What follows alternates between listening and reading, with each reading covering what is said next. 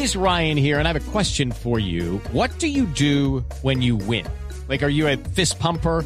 a woohooer, a hand clapper, a high fiver. I kind of like the high five, but if you want to hone in on those winning moves, check out Chumba Casino. At ChumbaCasino.com, choose from hundreds of social casino style games for your chance to redeem serious cash prizes. There are new game releases weekly, plus free daily bonuses. So don't wait. Start having the most fun ever at ChumbaCasino.com. No purchase necessary. BGW. Void were prohibited by law. See terms and conditions. 18 plus.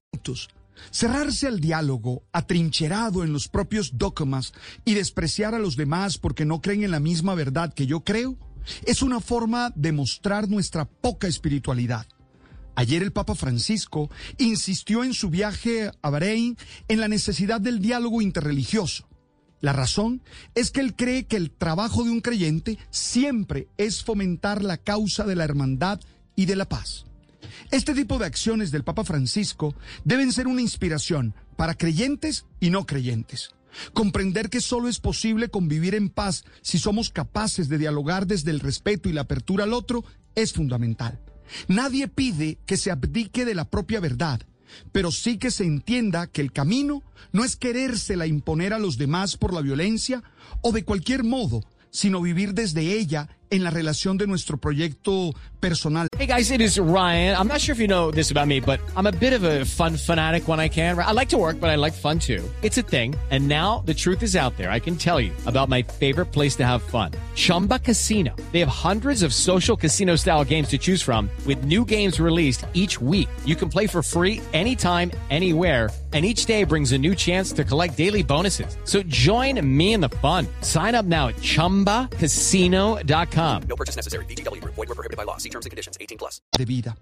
Para ello se requiere conciencia y claridad de lo que se cree y se piensa, siendo coherente con ello en los actos cotidianos, encontrar en la argumentación el medio propicio para compartir con los demás y conseguir los consensos que permitan sostener relación de comunión, esas que son ocasionadoras de desarrollo facilitar que los otros puedan expresarse con libertad para que conozcamos realmente sus pareceres y opciones y tengamos cómo comprenderlas.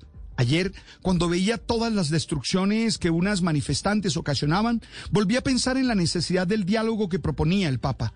Yo ya no en el plano religioso, sino en toda la dimensión social.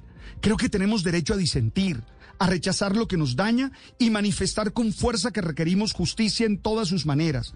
Pero estoy convencido que la violencia que destruye todo a su paso puede invalidarnos en la razón que tenemos. Cada vez más necesitamos menos fanáticos que crean que sus posiciones son las únicas verdades y más pensadores y pensadoras que sepan trabar relaciones de construcción y comunión.